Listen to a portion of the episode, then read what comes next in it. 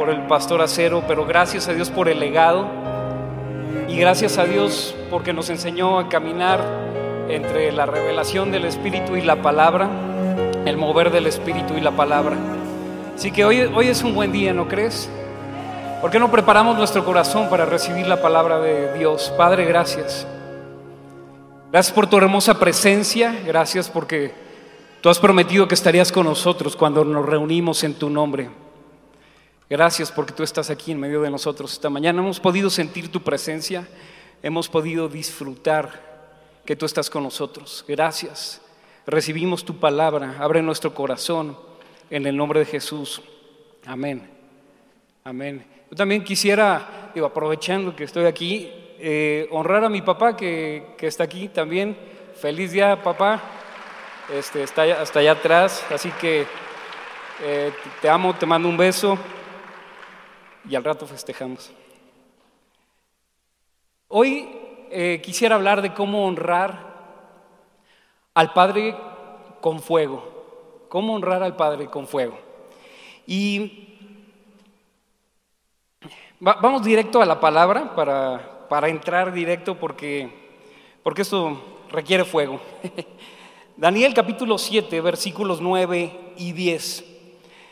Estuve mirando hasta que fueron puestos tronos y se sentó un anciano de días cuyo vestido era blanco y el pelo de su cabeza como lana limpia. Su trono llama de fuego y las ruedas del mismo fuego ardiente. Un río de fuego procedía y salía de delante de él, millares de le servían y millones de millones asistían delante de él. El juez se sentó y los libros fueron abiertos. Cuando nos acercamos a Dios y cuando queremos honrarles debemos estar conscientes de cuál es el entorno de Dios. El entorno de Dios es el fuego. El entorno, según dice este eh, pasaje de la escritura que hemos leído, su trono llama de fuego. Ahí sus ruedas, fuego ardiente. Y además, un río procedía del trono de Dios, un río procedía del trono de Dios que salía delante de él. Cuando tú y yo nos acercamos a Dios, no podemos permanecer iguales, no podemos permanecer siendo los mismos, tenemos que ser transformados por su fuego. Es imposible acercarte verdaderamente a Dios y que no haya una transformación. Y el fuego es peligroso, pero también el fuego nos ayuda. Y Apocalipsis capítulo 1, versículos 12 en adelante dice, y me volví para ver la voz del que hablaba conmigo y vuelto vi siete candeleros de oro. Y en medio de los siete candeleros a uno semejante al Hijo del Hombre, vestido de una ropa que llegaba hasta los pies y ceñido por el pecho con un cinto de oro. Su cabeza y sus cabellos eran blancos como blanca lana, como nieve. Sus ojos como llama de fuego. Y sus pies semejantes al bronce bruñido, refulgente como en un horno, también fuego, ¿no? Y su voz como estruendo de muchas aguas. Tenía su diestra siete estrellas, de su boca salía una espada aguda de dos filos y su rostro era como el sol cuando resplandece en su fuerza. Hoy queremos honrar al Padre, hoy queremos honrar al Hijo y hoy queremos honrar al Santo Espíritu de Dios. Pero vamos a aprender cómo hacerlo con fuego, cómo podemos honrar a Dios con fuego. Glorificar a Dios es el propósito de nuestras vidas. Y Jesús dijo con toda claridad en Juan 15, 8, en esto es glorificado mi Padre, en que llevéis mucho fruto. Y seáis así mis discípulos. En el mucho fruto es que le damos gloria a Dios.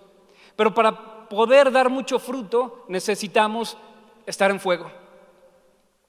Separados de mí, nada podéis hacer. Unidad, intimidad, esto produce fruto totalmente. Y el versículo 4 ahí también en Juan 15 dice de la siguiente manera, y, miren cuántas veces dice permanecer.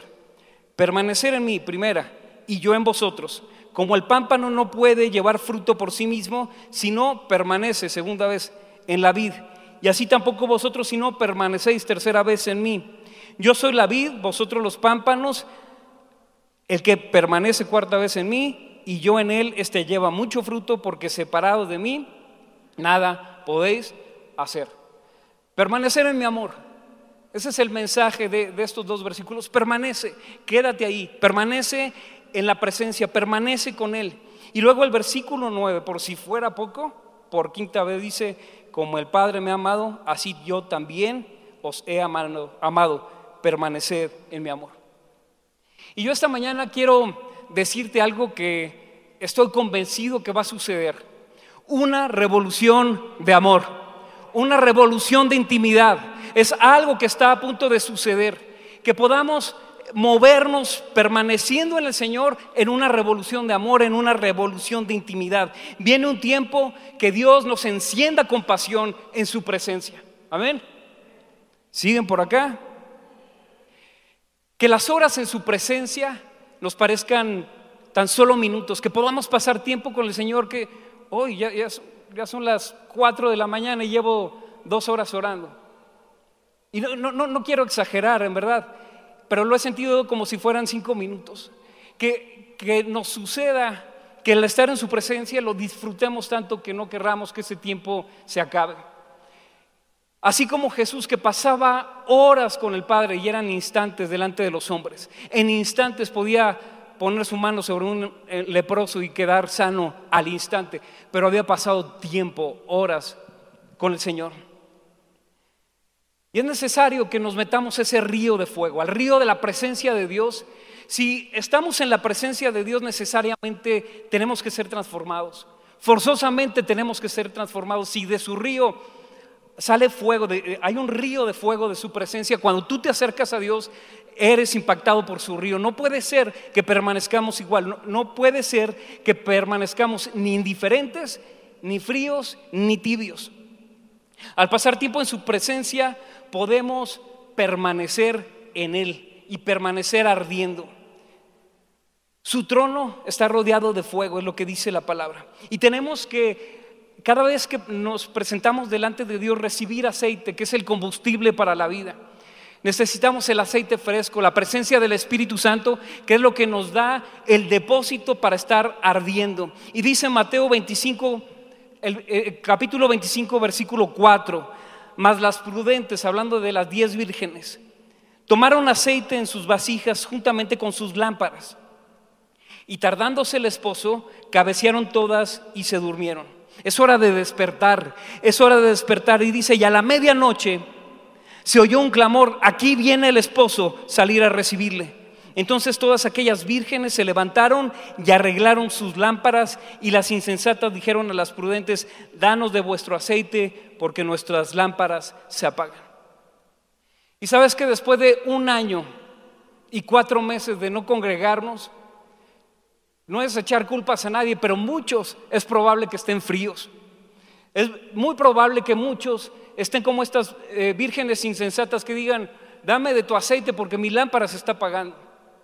Eh, cuando nosotros nos reunimos y nos volvemos a conectar, somos como carbones que juntos podemos incendiarnos. Por eso es importante reunirnos, no solamente en línea, pero también presencialmente. Eso es muy importante, que podamos hacerlo y que podamos estar, pasar tiempo en su presencia, pero que cada quien reciba en su depósito aceite fresco. Porque va a llegar el momento en que digas, préstame de tu aceite porque yo no pasé tiempo en el Señor. A lo mejor después de año y algunos meses de no congregarnos, muchos han dejado de orar, muchos han dejado de adorar, muchos han dejado de leer la Biblia. Y tu vida es más probable que esté en el lado frío que en el lado caliente. Es más probable que esté en la parte tibia, si es que más o menos le entraste a la oración, más o menos le entraste a alguna casa de vida. Y esto es muy importante porque en los tiempos que tenemos hoy demandan una iglesia distinta, una iglesia en fuego, demandan una iglesia que esté apasionada por Dios y su presencia, demandan tiempos distintos, gente distinta valientes, gente de la intimidad, gente de Dios que traiga respuestas en medio de las circunstancias. El aceite del Espíritu es puesto en nuestras vidas como combustible. Cuando pasamos tiempo con Dios, esa es la gasolina que nos da largo alcance, que nos permite llegar más lejos, nos permite llegar más allá de lo que podemos esperar. Ahora, su fuego es la dinamita de Dios que hace encender la chispa. Y que cuando tú pasas tiempo en su presencia, de repente eres encendido. Pero el viento del Espíritu es lo que aviva ese fuego. Así que conocer al Espíritu Santo y conocer que honramos a Dios en medio del fuego es fundamental para los tiempos que estamos viviendo. Se requiere de una iglesia ardiente, de una iglesia apasionada, de gente de Dios que quiera hacer la diferencia en medio de un tiempo de mucha oscuridad.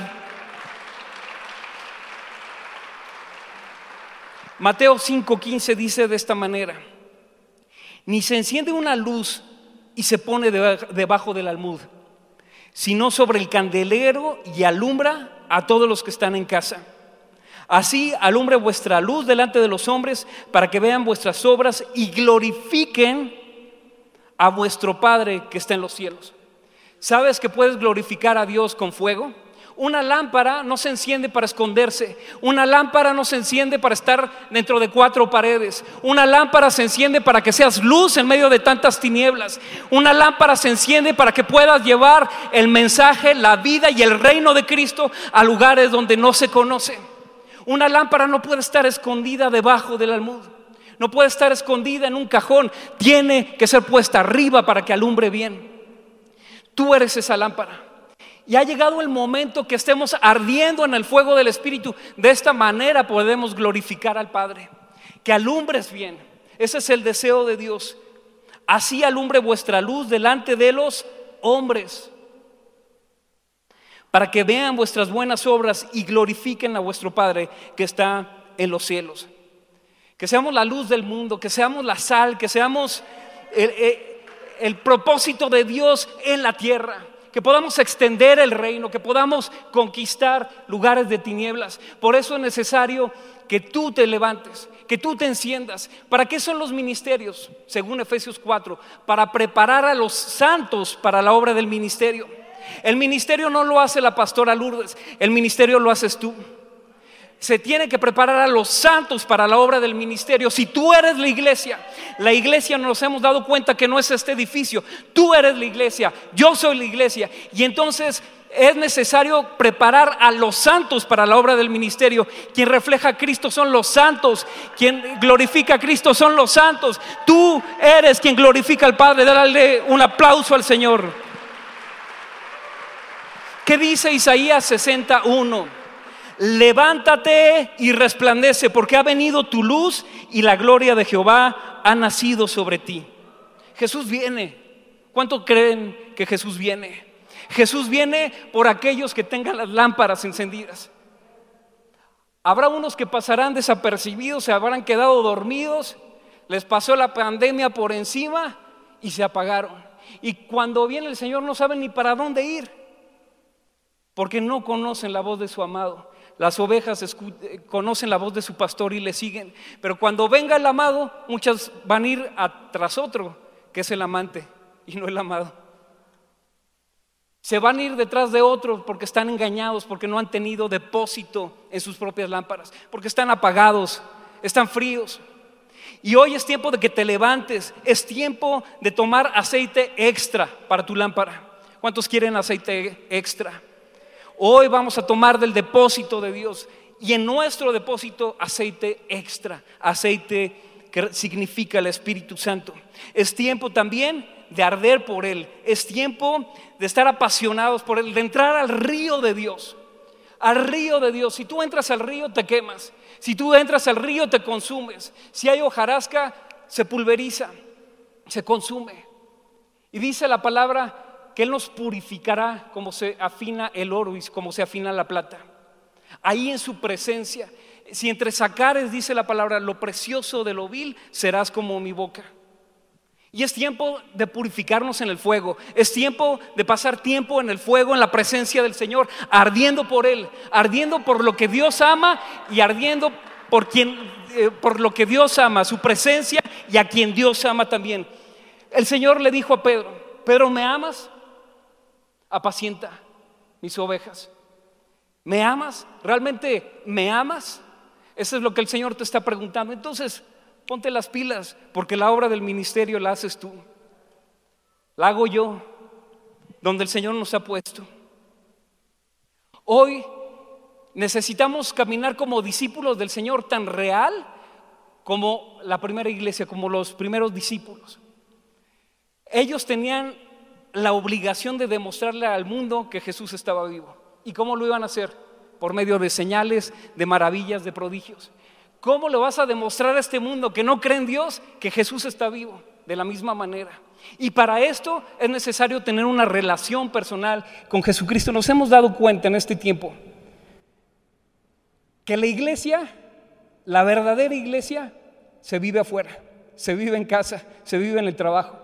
Nos hemos podido dar cuenta que la iglesia no es este lugar bonito, este es el lugar de entrenamiento nada más, donde nos encendemos, donde tomamos un poquito más de depósito de aceite, pero es afuera donde tenemos que alumbrar, ¿no es cierto?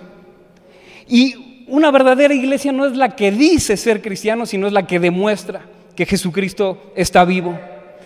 Y a la predicación de la palabra le siguen las señales, los milagros, los prodigios. Y esto es lo que el mundo está esperando que tú y yo les manifestemos, que Jesucristo está vivo. Amén.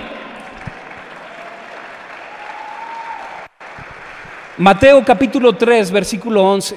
Este es Juan el Bautista hablando de la siguiente manera. Yo a la verdad los bautizo en agua para arrepentimiento, pero ojo, el que viene tras mí, cuyo calzado no soy digno de llevar, es más poderoso que yo, Él los bautizará en Espíritu Santo y fuego. ¿Puede decir conmigo Espíritu Santo y fuego? Una vez más, Espíritu Santo y fuego. Y sabes que, aunque me parece que vienen juntos, están separados.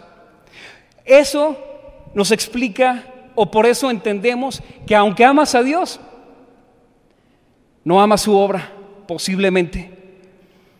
Esto explica que aunque hablemos en lenguas, pero no estamos en fuego. Esto explica que amemos a Dios, pero que no pasemos tiempo en su presencia.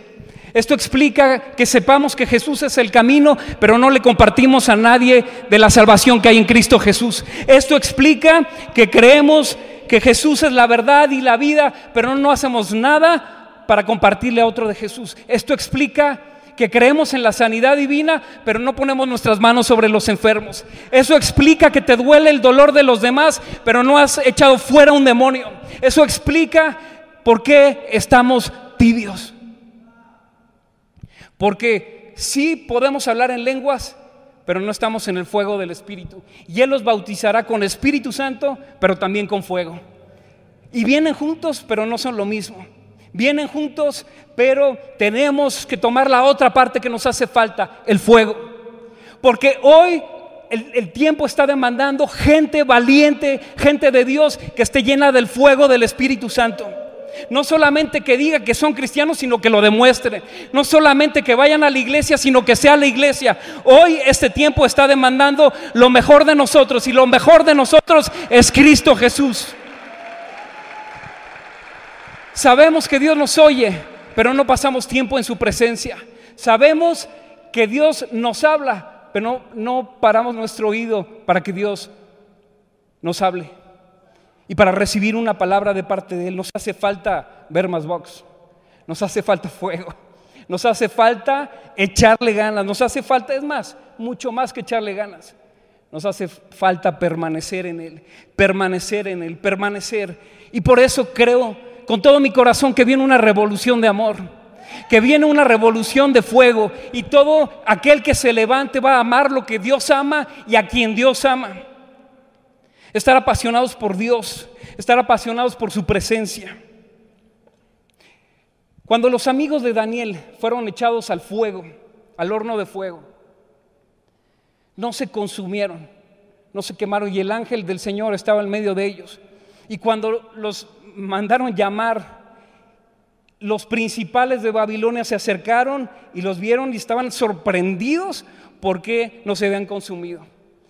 ¿Y sabes por qué? porque era mayor el fuego que consumía adentro que el que consumía afuera. Cuando tienes fuego en tu interior, va a ser mayor el fuego adentro que el fuego de la prueba que hay afuera. Cuando hay fuego en tu interior, vas a poder salir adelante en medio de la tribulación, en medio del tiempo difícil, vas a poder salir adelante porque el fuego del Señor es el que verdaderamente te consume. Hay un fuego adentro, en los huesos que no puedes soportar cuando el fuego de Dios toca tu vida. Amén. Que Dios nos mete ese río de fuego. ¿Cuántos necesitamos ser bautizados no solamente en agua, sino en fuego? ¿Cuántos necesitamos ser sumergidos en un lugar distinto? Que podamos realmente disfrutar la presencia de Dios, disfrutar su tiempo, disfrutar horas, disfrutar su palabra. Y es que este tiempo realmente demanda una iglesia distinta. Demanda respuestas, demanda soluciones. Y todos quieren ver un fuego ardiendo. Como estos jóvenes estaban ardiendo, se acercaron para ver qué es lo que tenían. Todos quieren ver a alguien en fuego ardiendo. Todos quieren ver liderazgo en fuego. Todos quieren ver hombres y mujeres de Dios que salen y que están ardiendo. Todos quieren ver cómo las tinieblas se disipan por causa de Jesús en tu vida. Estamos hoy enfrentando una guerra de altares. Estamos hoy enfrentando una guerra de altares como fue en los días de Elías, del profeta Elías. Déjenme poner el contexto de este pasaje que vamos a leer un poquito más adelante. Elías desafió al rey Acab en medio de un tiempo de sequía en la, en la nación. Había sequía, había hambre, había escaseado el vino, había escaseado el agua y Jezabel, la esposa de Elías, perdón, del rey Acab, estaba acabando con todos los profetas del Señor, acababa con ellos. Pero Acab tenía un sirviente, su nombre Abdías, que tenía temor de Dios, y escondió a 100 de los profetas del Señor en dos grupos de 50 en cuevas. Ahí los escondió y los estuvo sustentando con pan y agua.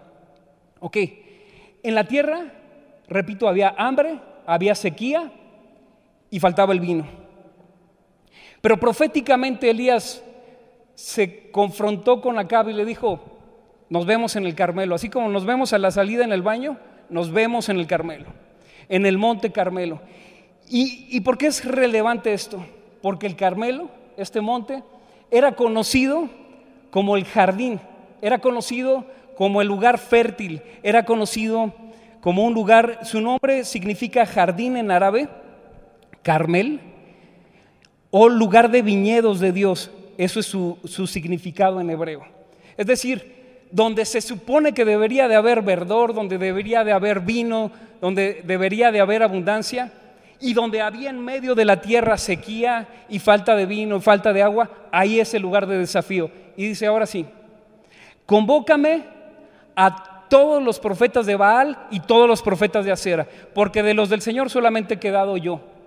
Uno contra un montón. Uno contra casi 900 que estaban en una guerra de altares. Y dice, ahora sí, vamos a ver quién es Dios. O su Dios o mi Dios. Y eh, em, los que estaban en contra de Elías eran los profetas de Baal y los profetas de Acera. Los profetas de Baal, Baal era conocido como el Dios de la carne. De ahí viene la palabra carnaval carne a Baal, el deleite, la, la, carne en todo su esplendor, los deseos de la carne. Baal también eh, significa, eh, es un dios cananeo que significa amo y señor del alma, amo y señor del alma. Ahorita voy a regresar para explicar esta parte. Y Acera era la diosa de la naturaleza, de la fertilidad, del amor y de los placeres, era la amante. Ok. Entonces Elías, profeta del Dios verdadero, desafía a Cab el rey y a los profetas de Baal y de Acera.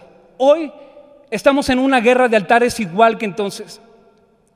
Porque los profetas de Baal y de Acera son sustentados, como dice la escritura, que eran sustentados por Jezabel. Hay gobiernos en las naciones que sustentan estos mismos espíritus, sustentan toda la carnalidad eh, un culto hipócrita a la ecología hipócrita, que gastan millones en las naciones para rescatar especies, pero invierten millones en matar bebés. De la misma manera, la diosa de la fertilidad, del amor, amor como Dios les dé entender, así que todos contra todos. Esto eran sustentados por Jezabel. Y no es de extrañar que hoy estamos viviendo los mismos tiempos, que desde los gobiernos se sustenta a los mismos profetas de Baal y de Acera. Hay un espíritu de división que está fomentado desde gobiernos que están financiando. Y sabes qué? La iglesia está en medio. La iglesia tibia que dice que ama a Dios, pero por otro lado vota por candidatos y partidos que promueven estas ideologías. Y en medio de todo esto, el profeta Elías, y Elías se presenta ahí en el Carmelo y le dice, a ver, y le habla al pueblo, ¿hasta cuándo claudicaréis entre dos pensamientos? Si Dios es Dios, seguirle, y si es Baal, sigan a Baal. Y ahí se genera un desafío de altares, una guerra de altares. Ahí ahí en el Monte Carmelo, en el lugar de la provisión, en el lugar del verdor, en el lugar de los viñedos, ahí donde debería de haber, pero no había. Y donde debería de haber profetas del Señor y no habían, estaban escondidos. Es lo mismo que está sucediendo en este tiempo. ¿Dónde están los profetas del Señor? ¿Dónde están los profetas que desafiarán a estos espíritus y a Cab y a Jezabel también? Es el tiempo de arder con fuego. Es el tiempo de presentarse delante de estas potestades y desafiarlas y decir, ¿quién es el Señor? Y hablarle al pueblo diciendo, ok, si es Baal, síganle. Pero si es Dios, vamos a rendirle culto y vamos a cambiar la adoración de toda una nación al Dios verdadero. Amén.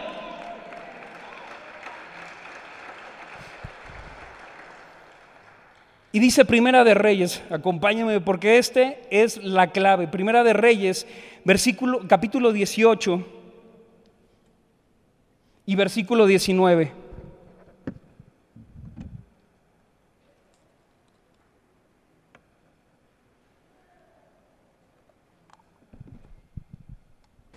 Y dice Elías, envía pues ahora y congrégame a todo Israel en el monte Carmelo y los 450 profetas de Baal y los 400 profetas de Acera que comen de la mesa de Jezabel. ¿Quién los sustentaba? El gobierno, Jezabel. Les da de comer a todos esos espíritus. Entonces, el versículo 21 dice, y acercándose Elías a todo el pueblo, dijo, ¿hasta cuándo claudicaréis vosotros entre dos pensamientos? Si Jehová es Dios, seguirle y si Baal, id en pos de él. Y el pueblo no respondió palabra. Como que se hace que le hablan y no oye. Y el pueblo no respondió, pero había un desafío en los aires. ¿Quién es el verdadero Dios? Síganle. Y entonces algo muy interesante sucedió en esta guerra de altares. Dice, ok, van ustedes primero, es su turno, pongan su sacrificio y empiecen a convocar, a, a invocar a su Dios. Y dice que se hizo tarde y su Dios no respondía. Partieron los bueyes, lo pusieron sobre el altar y su Dios no respondía. Y Elías decía, a ver, eh, échenle un grito más fuerte porque parece que no los escucha. Y se empezó a burlar de ellos. Quien sabe cómo responde su Dios, se burla de sus enemigos. Amén. Cuando tú sabes cómo actúa Dios, tú te puedes burlar de las circunstancias y de los enemigos. Y entonces Elías dice, fue su turno y la regaron. No pasó absolutamente nada. Y por otro lado, Elías reconstruye el altar, es lo primero que hace. Pone leña, pone el sacrificio y le echa agua, le echa cántaros de agua. ¿Qué es lo que había en medio de la tierra? Sequía. Entonces estaba echando ahí una ofrenda bastante valiosa. Cuando había sequía, él estaba echando cuatro cántaros de agua sobre el altar. Y luego dice, no solo una vez, sino una segunda vez y hasta una tercera vez. Es decir, el sacrificio quedó totalmente empapado. ¿Y qué pasa cuando la leña está mojada? No prende. Pero el agua representa la palabra de Dios. Cuando nosotros arreglamos el altar, nuestras vidas y arreglamos nuestro corazón y la llenamos de la palabra de Dios Y pasamos tiempo y arreglamos la adoración y pasamos tiempo en adoración y en oración delante de Dios. ¿Sabes cuál es, cuál es el resultado que puedes esperar? Fuego sobre el altar. Y vamos a ver esta, a leer este versículo que dice, Primera de Reyes 18, 24. Invocad luego vosotros el nombre de vuestros dioses, y yo invocaré, el nombre de Jehová. Y el Dios que respondiere por medio de fuego, ese sea Dios. Y todo el pueblo respondió, bien dicho. El que responda con fuego es el verdadero Dios. Y hoy estamos hablando de cómo honrar a Dios con fuego. El que responda con fuego es el verdadero Dios. Y yo te desafío hoy que si arreglas tu vida de oración, que si arreglas tu vida de adoración, el altar, que si te llenas de la palabra y empapas tu vida de la palabra, ¿sabes qué va a suceder? Fuego sobre tu vida. Eso es lo que va a suceder, fuego sobre tu vida. El Dios que responda por medio de fuego, que ese sea Dios. Y la gente está esperando tu respuesta. La gente está esperando que seas encendido con fuego. A ver, ¿a quién le hago caso? ¿A quién le hago caso? ¿A los de Baal a ustedes que se dicen cristianos y que tienen al Dios verdadero, ¿a quién le hago caso? Al Dios que responda con fuego. ¿Y sabes cómo se ve el fuego en tu vida, en tu corazón, en tu vida de intimidad con Dios? Viene una revolución de amor, viene una revolución de intimidad.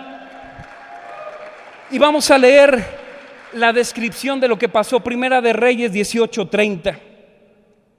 Entonces dijo Elías a todo el pueblo, acercaos, acérquense.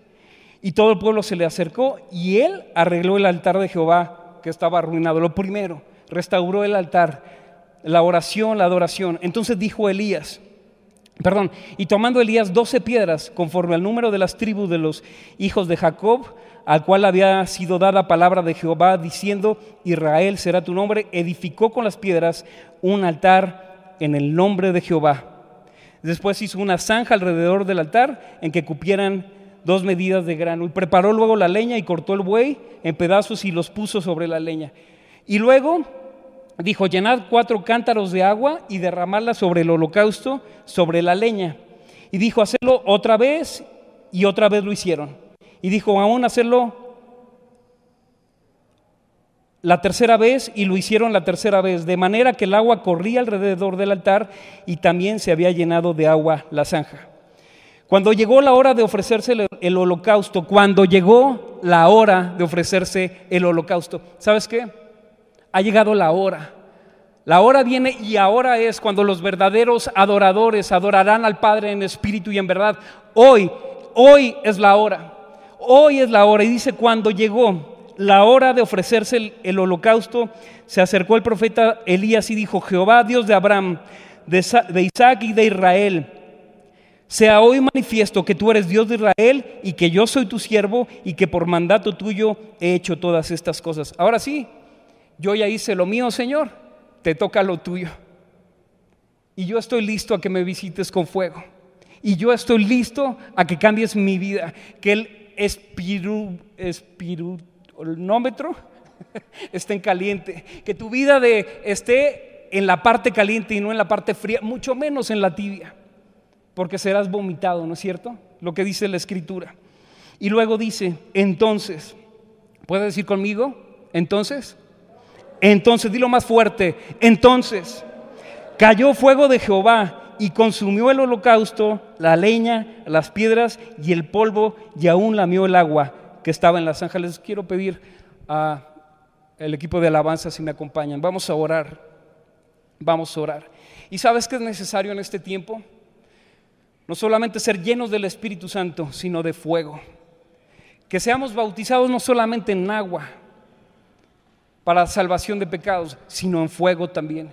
Que no solamente seamos llenos del Espíritu Santo, sino que ardamos con pasión y con el fuego de Dios. Y yo quiero preguntar, ¿hasta cuándo? ¿Hasta cuándo? ¿Hasta cuándo vas a estar cojeando entre dos pensamientos? Sí, medio, medio en el mundo, medio, medio en la iglesia medio con Dios y medio con el diablo. Cuando estás medio con el diablo, estás completamente con el diablo. Pero cuando estás con Dios, estás realmente encendido por su presencia. Así que entonces Elías le dijo, ahora sí, prended a los profetas de Baal para que no escape ninguno. Y ellos los prendieron y los llevó Elías al arroyo de Sison y ahí los degolló. Hoy es el día de que puedas degollar a todos tus enemigos. Hoy es el día de que los profetas salgan de la cueva. Hoy es el día de que venga un mover profético sobre esta nación y que todo el espíritu de división que es fomentado también por las economías de muchos países y todas estas políticas que van en contra de la vida, de la familia y de las libertades fundamentales sean derrocadas por siempre.